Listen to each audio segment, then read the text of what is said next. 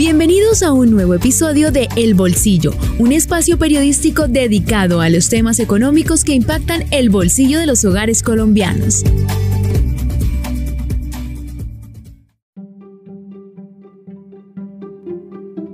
Hola, bienvenidos a El Bolsillo, un podcast de vanguardia, el sistema informativo de Santander. Miércoles Santo, 5 de abril, y madrugamos en este día, muy a las 6 de la mañana, para conocer el dato de la inflación de marzo del 2023. El DANE también madrugó y reveló que la variación mensual para el mes de marzo fue de 1,05%, mientras que la variación anual se ubicó en 13,34%, cercano a las expectativas del mercado colombiano. Entre las novedades del dato de marzo es que se registró una desaceleración en la canasta de alimentos, especialmente en los productos perecederos. Mientras que los productos regulados que provienen de combustibles, electricidad, transporte y gas mostraron la mayor aceleración en el mes. De esta manera, el papel protagónico del alza de la inflación lo siguen tomando los vehículos y los productos de limpieza para el hogar e higiene corporal, asociados a precios externos altos. Bajo este contexto, le damos la bienvenida a este episodio para hablar sobre la inflación, qué está pasando en Colombia y por qué no bajan los precios en el país. Pero antes de continuar, les recuerdo, suscribirse a su plataforma de podcast favorita, activar las notificaciones y calificar este episodio con 5 estrellas para que le llegue este contenido a más personas. Y tampoco olviden entrar a www.vanguardia.com y escuchar también los podcasts que están en la sección de multimedia, como Conversaciones TIC, Tribuna Deportiva y de Mujeres. Esto es lo que le ofrece Vanguardia en todo su especial multimedia para que escuche podcast. Entonces, ¿qué pasó en marzo con la inflación? Para eso invitamos a Sergio Olarte, economista principal de Scotia Bank Colpatria, para explicarnos lo que pasó. El DANE publicó los datos de la inflación a marzo de 2023.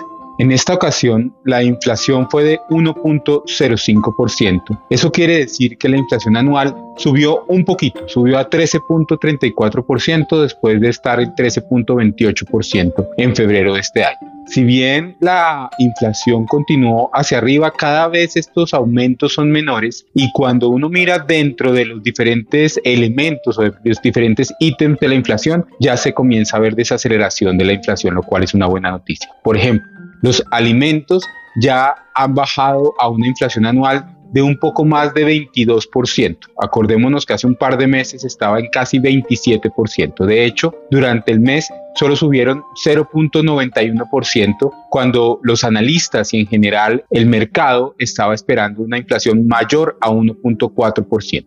Adicionalmente, lo que se ve es que esos bienes y servicios que tienen que ver con el dólar que importamos, si bien siguen bastante altos, cada vez la inflación es un poco menor. Esto nos dice que seguramente la inflación ya tocó pico, vamos a quedarnos con una inflación alta durante un tiempo prolongado. Sin embargo, ya pareciera que los elementos que estaban empujando tan fuerte la inflación el año pasado se están desvaneciendo. No hay que de todas maneras descartar que la inflación, sobre todo esa inflación que tiene que ver con la indexación de precios, es decir, cuando se corrigen los precios con la inflación pasada o con el salario mínimo, siguen siendo muy altos. Este es el caso de los arriendos, por ejemplo. Los arriendos continúan siendo bastante altos y tenemos en este mes pues esos elementos de la crisis aérea que puede hacer que el transporte siga siendo bastante importante para la inflación. Sin embargo, ya vemos que la inflación va a comenzar a desacelerarse y esperamos que para fin de año la inflación sea de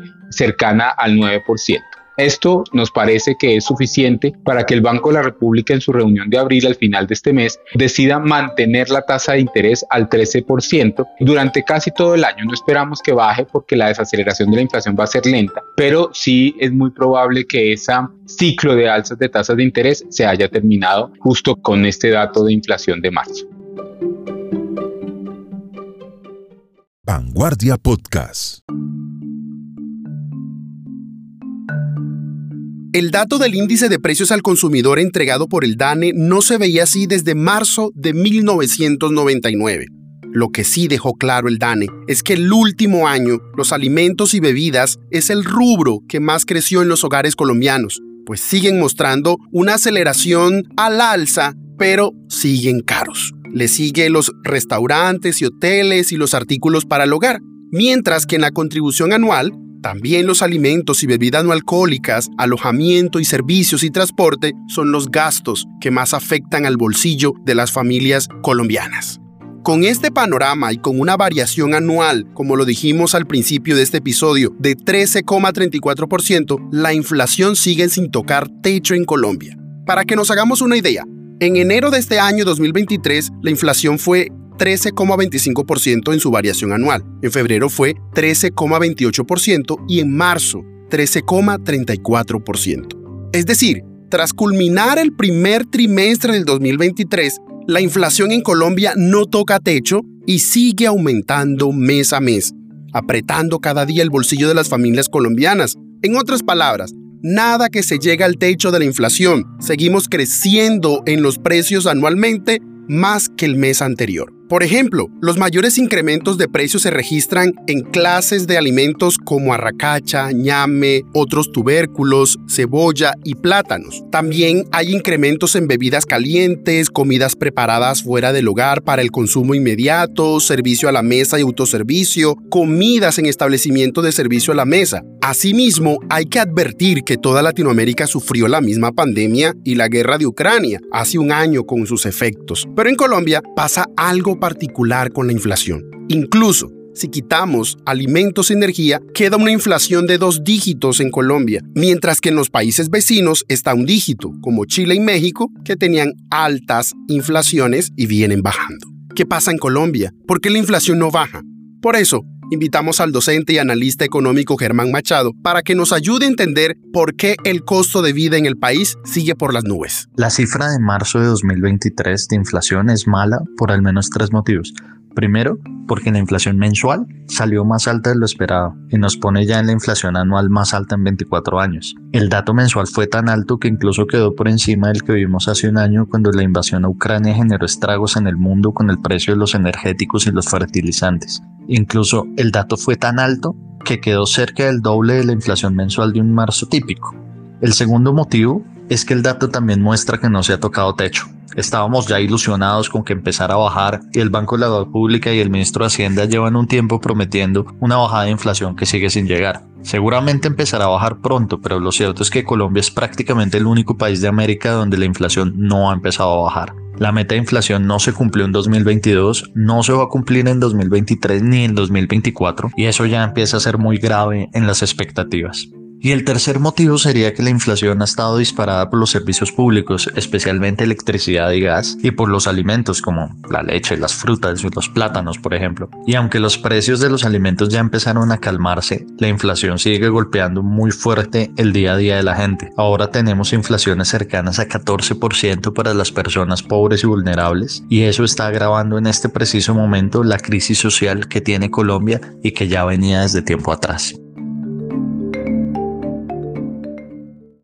Vanguardia Podcast.